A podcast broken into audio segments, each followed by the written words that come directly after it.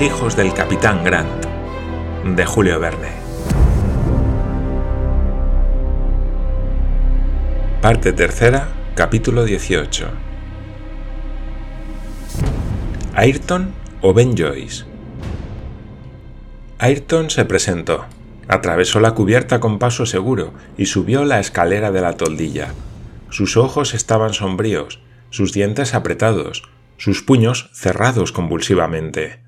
Su rostro no revelaba fanfarronería ni humildad. Al llegar delante del Lord Glenarvan, se cruzó de brazos silencioso y sereno, aguardando a que le interrogase. Ayrton, dijo Glenarvan, al fin nos vemos vos y nosotros a bordo de aquel Duncan que queríais entregar a los bandidos acaudillados por Ben Joyce. Los labios del contramaestre temblaron ligeramente. Un rubor rápido se pintó en sus mejillas, pero no lo causó el remordimiento, sino la vergüenza de la derrota. Se hallaba preso en aquel yate del que pensaba hacerse dueño, y su suerte iba a decidirse en muy pocos instantes. Sin embargo, no respondió. Glenarvan aguardó con paciencia, pero Ayrton se obstinó en guardar absoluto silencio. Hablad, Ayrton. ¿Qué tenéis que decir? añadió Glenarvan. Ayrton vaciló. Las arrugas de su frente se hicieron más profundas. No tengo nada que decir, milord, expresó con voz tranquila. He cometido la torpeza de dejarme prender. Haced de mí lo que os parezca. Cayó y dirigió la vista a la costa que se extendía al oeste, afectando la mayor indiferencia por lo que pasaba en torno suyo. Hubiérase dicho que nada tenía que ver con aquel grave asunto. Glenarvan había resuelto armarse de paciencia, Tenía un vivo interés en enterarse de ciertas circunstancias de la misteriosa existencia de Ayrton, especialmente de las que se referían a Harry Grant y a la Britannia. Siguió interrogando con extraordinaria dulzura y sin dejarse llevar de la violenta cólera que en su corazón ardía. Creo, Ayrton, añadió, que no os negaréis a responder a ciertas preguntas que deseo haceros. Decidme ante todo si debo llamaros Ayrton o Ben Joyce. ¿Sois o no el contramaestre de la Britannia? Ayrton permaneció impasible y sordo. Glenarvan, que empezaba a fruncir las cejas, continuó interrogando al contramaestre. ¿Queréis decirme cómo salisteis de la Britania y por qué os hallabais en Australia? La misma impasibilidad y el mismo silencio. Oídme, Ayrton, ¿os interesa hablar?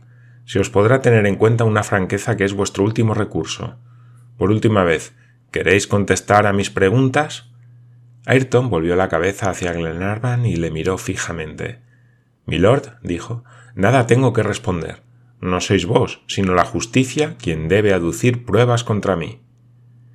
Ninguna cosa más fácil que las pruebas, respondió Glenarvan. ¿Fáciles, milord? replicó Ayrton con tono burlón. Me parece que usted corre demasiado. Os aseguro que el mejor juez de Temple Bar se vería muy apurado conmigo. ¿Quién diría por qué he venido a Australia no estando el capitán Grant para manifestarlo? ¿Quién probará que yo soy el Ben Joyce señalado por la policía, no habiéndome ésta nunca tenido en su poder y hallándose en libertad mis compañeros? ¿Quién, a excepción de vos, podrá acusarme, no digo de un crimen, sino de una acción vituperable? ¿Quién puede afirmar que yo he querido apoderarme de un buque y entregarlo a los desertores de presidio? Nadie. ¿Lo oís? Nadie. ¿Tenéis sospechas? Está bien. Pero se necesitan pruebas para condenar a un hombre, y no las tenéis. Hasta que se pruebe lo contrario, no soy más que Ayrton, contramaestre de la Britania. Ayrton se había animado hablando y volvió luego a su primera indiferencia. Se figuraba sin duda que su declaración terminaría el interrogatorio, pero Glenarvan volvió a tomar la palabra y dijo Ayrton, no soy el juez encargado de proceder contra vos.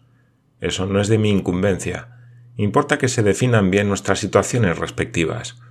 Nada os pido que pueda comprometeros. Eso pertenece a la justicia. Pero sabéis cuál es la empresa que persigo y podéis con una palabra hacernos encontrar el rastro que hemos perdido. ¿Queréis hablar? Ayrton, con un movimiento de cabeza, manifestó su firme resolución de permanecer callado. ¿Queréis decirme dónde está el capitán Grant? preguntó Glenarvan. No, milord, respondió Ayrton. Indicadme al menos dónde naufragó la Britania. Tampoco. Ayrton, respondió Glenarvan con un tono casi suplicante. Si sabéis dónde está Harry Grant, ¿queréis decírselo a esas pobres criaturas que no esperan más que una palabra de vuestra boca? Ayrton vaciló. Sus facciones se contrajeron, pero murmuró en voz baja No puedo, milord. y añadió con violencia, como reconviniéndose por un instante de debilidad No. no hablaré. Hacedme colgar de una verga si queréis. Colgar. exclamó Glenarvan, dominado por un brusco movimiento de cólera. Después, haciéndose dueño de sí mismo, respondió con voz grave Ayrton, aquí no hay jueces ni verdugos. En el primer punto en que toquemos se os entregará a las autoridades inglesas. No deseo otra cosa, replicó el contramaestre. Se volvió con paso mesurado y tranquilo a la cámara de proa, que le servía de cárcel, quedando dos marineros de vigilancia con orden de espiar todos sus movimientos. Los testigos de aquella escena se retiraron llenos de indignación y desesperados. ¿Qué podía ya hacer Glenarvan habiéndose estrellado contra la obstinación de Ayrton? Evidentemente no podían hacer más que perseguir el proyecto formado en Edén de regresar a Europa, renunciando al propósito de acometer nuevamente la empresa que tan mal éxito había obtenido, porque las huellas de la Britania parecían irrevocablemente perdidas y el documento no se prestaba a ninguna interpretación nueva. No había ningún otro país en el derrotero del paralelo 37 y por consiguiente lo único que podía hacer el Duncan era volver a Escocia. Glenarvan, después de consultar a sus amigos, trató más especialmente con John Mangles la cuestión de la vuelta. John inspeccionó las carboneras, que todo lo más tenían combustible para quince días, y era por tanto preciso proveerse en el primer punto de escala. John propuso a Glenarvan poner la proa hacia la bahía de Talcahuano, en el que el Duncan ya había renovado sus víveres antes de emprender su viaje de circunnavegación. El trayecto era directo y se hallaba precisamente en la línea del paralelo 37. Después, el yate, debidamente abastecido, podría dirigirse al sur, doblando el cabo de Hornos y volver a Escocia por los derroteros del Atlántico. Adoptado este plan, se dio al maquinista orden de forzar la presión. Media hora después estaba asestado el bauprés del Duncan hacia la bahía de Talcahuano. A las seis de la tarde, las últimas montañas de Nueva Zelanda se perdían en las tibias brumas del lejano horizonte. Empezaba, pues, el viaje de regreso. Cuán triste travesía para aquellos animosos investigadores que volvían al puerto sin el capitán Grant. Así es que la tripulación, tan contenta al salir de Escocia, tan llena de confianza en un principio, abatida ahora y desalentada, emprendía tristemente el camino de Europa. Ni a uno solo de aquellos bravos marineros halagaba la idea de volver a su país, y todos, durante mucho tiempo aún, hubieran de buena gana arrostrado los peligros del mar en busca de Harry Grant. A los hurras que acogieron a Glenarvan al volver a bordo sucedió luego el desaliento nada de aquellas comunicaciones incesantes entre los pasajeros, nada de aquellas conversaciones que tanto ayudaban durante el camino a matar el tiempo. Cada cual iba por su lado, o se aislaba en su camarote, y muy rara vez aparecía alguno sobre cubierta. El hombre en quien ordinariamente se exageraban los sentimientos de a bordo, alegres o tristes, Paganel, que en caso de necesidad hubiera inventado la esperanza, Paganel permanecía cari acontecido, cabizbajo y hasta huraño. Apenas se le veía. Su locuacidad natural, su viveza francesa, se habían convertido en mutismo y abatimiento. Hasta parecía el más desalentado de todos. Si Glenarvan hablaba de empezar nuevamente sus pesquisas, Paganel meneaba la cabeza como si no esperase ya nada y estuviese completamente convencido de la imposibilidad de conocer el paradero de los náufragos de la Britania. Los daba por irrevocablemente perdidos. Había, sin embargo, a bordo un hombre que podía decir algo acerca de la catástrofe, y su silencio se prolongaba. Era Ayrton. No era dudoso que aquel miserable conocía, ya que no la verdadera situación actual del capitán, al menos el lugar del naufragio, pero era evidente que Grant, si se le encontraba, sería un testigo contra él, y por lo mismo el contramaestre callaba con una obstinación invencible, que encolerizaba muy especialmente a los marineros deseosos de jugarle una mala pasada. Muchas veces volvió Glenarvan a la carga para arrancar a Ayrton en secreto de que le creía depositario, pero promesas y amenazas fueron igualmente inútiles. Tan lejos llevaba Ayrton su terquedad y se explicaba ésta tan difícilmente que el mayor llegó a creer que no sabía absolutamente nada, y el geógrafo participaba de su opinión, con tanto más motivo cuanto que la opinión de McNabbs corroboraba las ideas particulares de Paganel respecto del paradero de Harry Grant. Pero si Ayrton nada sabía, ¿por qué no confesaba su ignorancia? ¿En qué podía esta confesión perjudicarle? Su silencio aumentaba la dificultad de formar un nuevo plan. Del encuentro del contramaestre en Australia se debía deducir la presencia de Harry Grant en aquel continente? Fuerza era obligar a toda costa a Ayrton a explicarse sobre el particular. Lady Helena, en vista de la infructuosidad de las gestiones de su marido, le pidió permiso para luchar a su vez contra la obstinación del contramaestre. Donde un hombre había sido vencido, tal vez una mujer triunfaría por medio de su dulce influencia. ¿No es esta la eterna historia del huracán de la fábula, que no pudo arrancar la capa de los hombros del viajero y se la quitó inmediatamente el menor rayo del sol?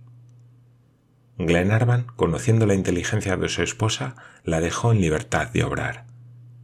Aquel día, 5 de marzo, Ayrton fue conducido a la habitación de Lady Helena. Se quiso que Mary Grant asistiese a la entrevista, porque la influencia de la joven podía ser grande, y Lady Helena no quería prescindir de ningún medio que pudiese contribuir al buen éxito. Una hora permanecieron encerradas las dos mujeres con el contramaestre de la Britania, pero no se traslució nada de su conversación. Lo que ellas dijeron los argumentos que emplearon para arrancar al bandido su secreto, todos los pormenores del interrogatorio permanecieron ignorados. Cuando se separaron de Ayrton, no pareció que hubiesen conseguido su objetivo, y en sus rostros se reflejaba un verdadero desaliento. Así es que cuando el contramaestre fue de nuevo conducido a su encierro, los marineros le acogieron al pasar con violentas amenazas. Él se contentó con encogerse de hombros, lo que aumentó el furor de la tripulación, habiendo necesidad, para contenerla, de la enérgica intervención de John Mangles y de John Glenarvan. Pero Lady Helena no se dio por vencida. Quiso luchar hasta el último instante contra aquella alma sin piedad, y al día siguiente fue ella misma a la cámara de Ayrton para evitar las escenas que provocaba su paso por la cubierta del yate. Dos largas horas permaneció la amable y bondadosa escocesa con el jefe de los bandidos. Glenarvan, dominado por una agitación nerviosa, se paseaba por las inmediaciones de la cámara, tan pronto decidido a agotar hasta el último extremo todos los medios de éxito a su alcance, como a arrancar a su esposa de aquella penosa entrevista. Pero cuando Lady Helena reapareció, sus facciones respiraban confianza. ¿Había arrancado el secreto y tocado en el corazón del miserable alguna fibra de misericordia? McNabbs, que la vio salir, no pudo reprimir un movimiento de incredulidad que era muy natural y lógico. Sin embargo, circuló inmediatamente entre la tripulación el rumor de que el contramaestre había al cabo cedido a las súplicas de Lady Helena. La noticia se propagó como una corriente eléctrica. Todos los marineros se reunieron sobre cubierta, con más prontitud que si el silbato de Tom Austin les hubiese llamado a la maniobra. Glenarvan había corrido inmediatamente al encuentro de su esposa. ¿Ha hablado? preguntó. No, respondió Lady Helena, pero cediendo a mis súplicas, Ayrton desea veros. Ah, querida Helena, habéis triunfado. Lo espero, Edward. ¿Habéis hecho alguna promesa que deba ratificar? Una sola, querido. Le he prometido que emplearíais toda vuestra influencia en dulcificar la suerte reservada al desgraciado. Bien, mi querida Elena, que venga Ayrton ahora mismo. Lady Elena se retiró a su camarote, acompañada de Mary Grant, y el contramaestre fue conducido a la sala común donde el Lord Glenarvan le esperaba.